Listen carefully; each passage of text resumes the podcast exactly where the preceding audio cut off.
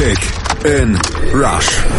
Die WM 2018 auf meinsportradio.de in Kooperation mit 90plus.de. Als einziger der bisher in Aktion getretenen Mitfavoriten auf den WM-Titel ist Belgien mit einem letztlich klaren und souveränen Sieg ins Turnier gestartet. Außenseiter Panama kämpfte zwar lange erbittert gegen die Belgier, lehnte sich gegen die Niederlage auf, doch am Ende, da zogen sie mit 0 zu 3 klar den kürzeren. Belgien hat zwar noch Luft nach oben, aber kann sich letztlich in diesem Spiel zumindest auf seine Stars verlassen. Wir arbeiten das Duell Belgien gegen Panama zum Auftakt der Gruppe G auf, hier bei Kick in Rush auf meinsportradio.de. Malte Asmus und Manuel Behlert von 90 Plus machen das. Hi Manu. Hallo. Die Highlights. In der ersten Hälfte, da hatte Belgien sich noch schwer getan, gegen die tiefstehenden und robusten Defensivkräfte aus Panama dann auch wirklich entscheidend vors Tor zu kommen. Chancen waren da, aber die Tore fielen eben nicht. Doch mit zunehmender Spieldauer, da setzte sich dann doch die Klasse der Red Devils durch und letztlich entschieden vielleicht auch die größeren Kraftreserven gegen die frechen Mittelamerikaner. Dries Mertens traf in der 47. zur Führung und Romelu Lukaku machte mit einem Doppelpack in der 69. bzw. 75. alles klar für Belgien. Belgien. Die Analyse.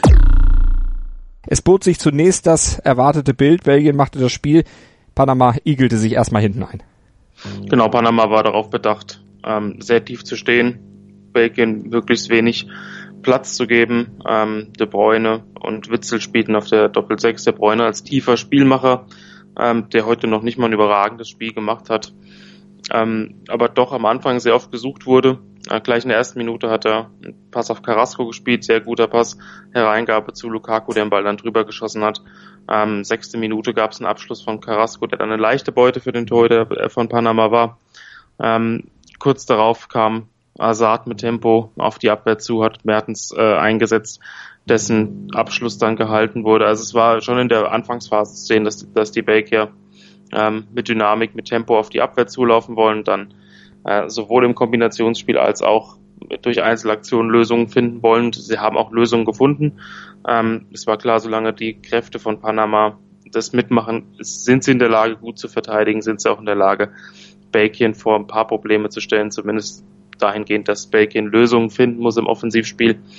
Ähm, nach zwölf Minuten gab es die nächste Chance, äh, da kam der nach einem langen Pass der Torwart nicht, nicht raus und der Verteidiger ging davon aus, dass der Torwart rauskommt, spielt dann viel zu kurzen Pass in Richtung Torwart und das schoss dann ans Außennetz. Also da hätte es durchaus auch schon 1 zu 0 stehen können, obwohl Belgien nicht unfassbar überlegen war, aber einfach schon da anzumerken war, dass Belgier ähm, technisch besser sind, taktisch besser sind, individuell besser sind und das Tor eigentlich nur noch eine Frage der Zeit war. Hm, und es dauerte dann allerdings noch ein bisschen länger, bis es dann tatsächlich dazu kam. Vorher gab es dann auch noch eine weitere Möglichkeit von Mertens, äh, nachdem Lukaku vorbereitet hatte, aber Torres, der war diesmal auf dem Posten, das war übrigens der gewesen, der diesen Rückpass da zu seinem Torhüter gespielt hatte, beziehungsweise diese Situation da mit äh, heraufbeschworen hatte. Belgien in der Folge weiter überlegen, strahlte dann zwar zeitweilig ein bisschen weniger Torgefahr aus als in der von Manu eben geschilderten Anfangsphase und ließ Panama auch ein paar Mal in die eigene Hälfte vordringen, aber so richtig zwingend war das nicht wirklich. Hey, das waren ähm, verhaltene Konter, auch mit wenig Personal nach vorne getragen wurden. Ähm, selbst wenn Panama da mal die Zeit hatte, vielleicht ein bisschen ruhiger den Ball zu halten in der Innenverteidigung, in der Defensive, hat man gemerkt, die Belgier schoben schon situativ raus und haben dann aggressiv das Pressing gesucht, so dass Panama schnell zu langen Bällen gegriffen hat. Hatten sie dann vorne aber auch keinen Zielspieler, der die Bälle verarbeiten konnte. Also es war schon eine drückende Überlegenheit, ähm, die mit mal mit mehr, mal mit weniger Druck einherging.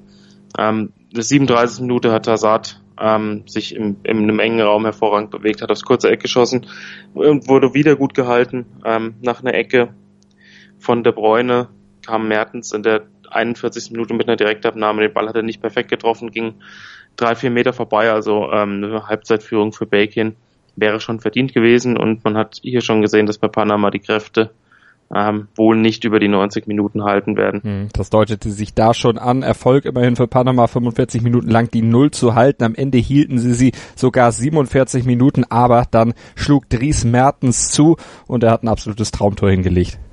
Absolut, da haben die Belgier ihre individuelle Klasse gezeigt. Ähm, Ball konnte nicht ausreichend geklärt werden. Nach dem Kopfball kam der Ball dann zu Mertens, der aus äh, rechter Position im Strafraum mit dem rechten Fuß abgeschlossen hat, den Ball perfekt getroffen hat und der flog ins lange Eck. Ähm, kein, keine Chance für den Torwart, nicht in auch einer Chance. Das ist dann auch nicht zu verteidigen, wenn Mertens zum Schuss kommt im 16er. Ähm, hat auch bei Neapel häufig schon in dieser Saison gezeigt und nicht nur in dieser Saison, dass er ähm, aus wenig viel machen kann. Ähm, und mit dem 1 zu 0 der Belgier war dann der Bann gebrochen. Und ähm, ja, die Überlegenheit wurde noch deutlicher. Kurz drauf hatte äh, Kevin de Bruyne eine interessante Freistoßposition, hat den Ball aber dann doch deutlich links vorbeigeschossen. Und dann, als man so gedacht hat, jetzt fällt gleich das 2 zu 0 für die Belgier, hatte Panama plötzlich eine Riesenchance in der 55. Minute, als Carrasco ähm, Murillo hat laufen lassen, ähm, der dann plötzlich ganz frei vor Courtois stand. Courtois aber schon sehr agil rausgelaufen, ähm, hat den Winkel so spitz wie möglich gemacht und hat sich vor Murillo aufgebaut und der, dem blieb dann fast nichts anderes übrig, als Courtois anzuschießen. Also das war eine Riesenchance für Panama, aber ähm, das war auch so ziemlich die einzige mhm. wirklich lukrative, hochkarätige Chance, die sie im ganzen Spiel hatten. Da hat also der Torhüter seine Klasse gezeigt, die er nachweislich einfach hat. Thibaut Courtois baute sich auf und hielt die Führung seiner Belgier fest. Ja, und die baute dann einer aus, der nächste Superstar, der nächste große Name, der dann zuschlug, Romelu Lukaku und das gleich innerhalb von sechs Minuten zweimal. Ja, ähm, das war kurz vorher eine Phase, in der Belgien den Ball viel hat laufen lassen, hat man ähm, häufig gesehen, dass sich die Dreierkette ähm, den Ball hin und her gespielt hat, um Panama ein bisschen rauszulocken, um zu hoffen, dass Panama vielleicht mal den ein oder anderen Fehler begeht in der Defensive.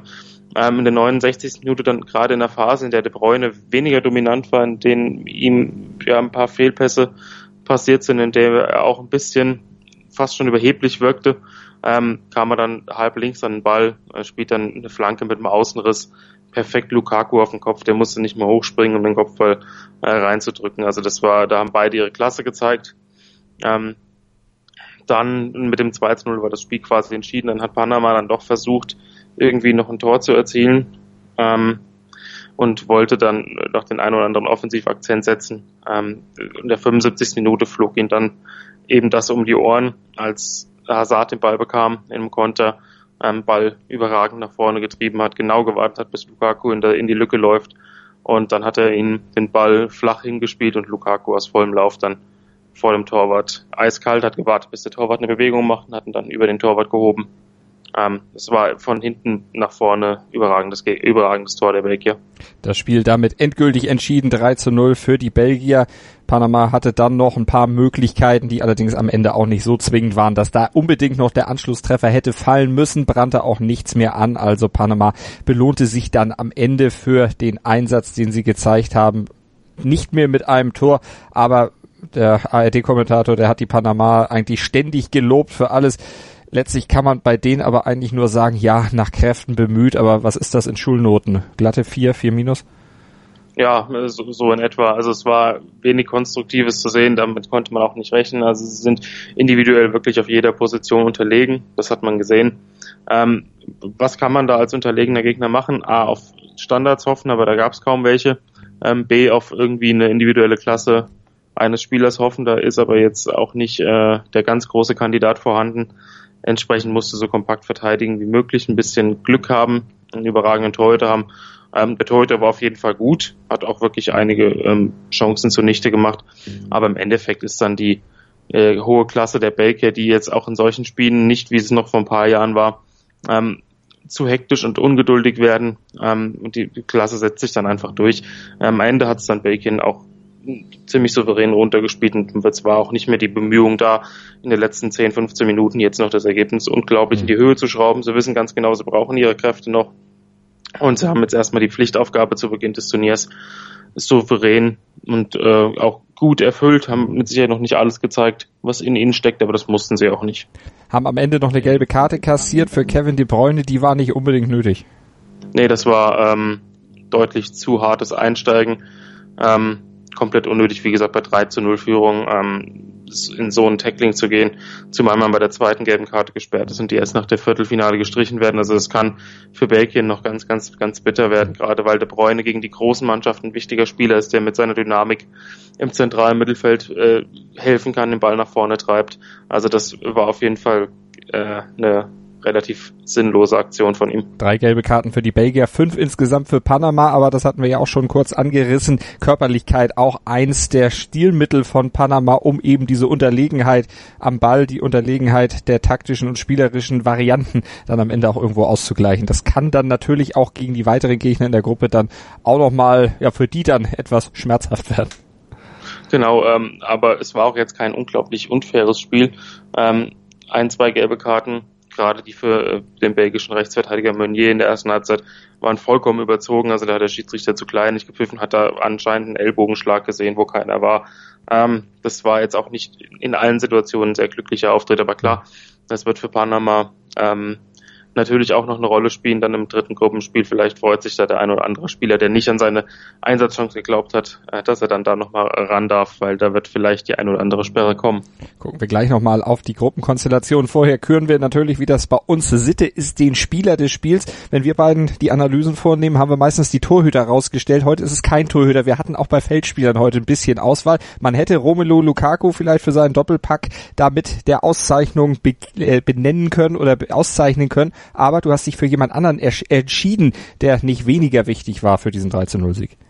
Genau, wir hätten ähm, sowohl Romelu Lukaku als auch Dries Mertens nehmen können, aber wir haben uns für Eden Hazard entschieden.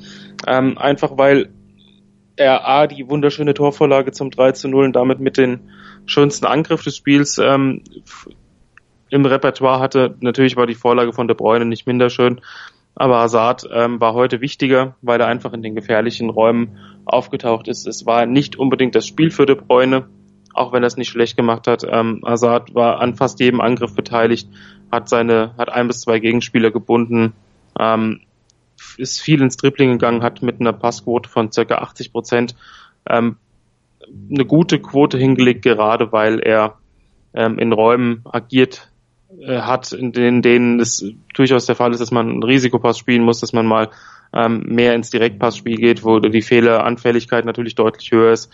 Also Hazard hat eigentlich schon das gezeigt, was er zeigen kann. Es war auch ein kluger Schachzug, finde ich, von Roberto Martinez, ihn als Kapitän äh, zu bestimmen. Dadurch übernimmt er mehr Verantwortung, ist im, im Spiel konstanter.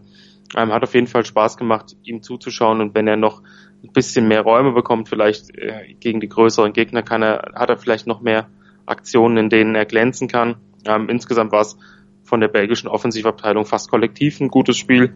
Carrasco fiel ein bisschen ab. Links vor der Abwehr, der einige Schwierigkeiten auch in der Rückwärtsbewegung manchmal hatte. Aber vorne, Lukaku hat das gemacht, was er machen sollte, auch wenn er nicht so gut in die erste Halbzeit reinkam.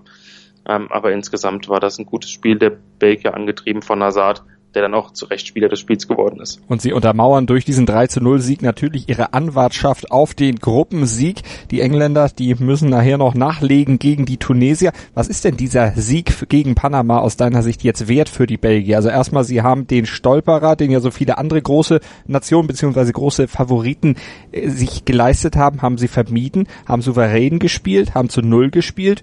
Sollte Selbstvertrauen geben.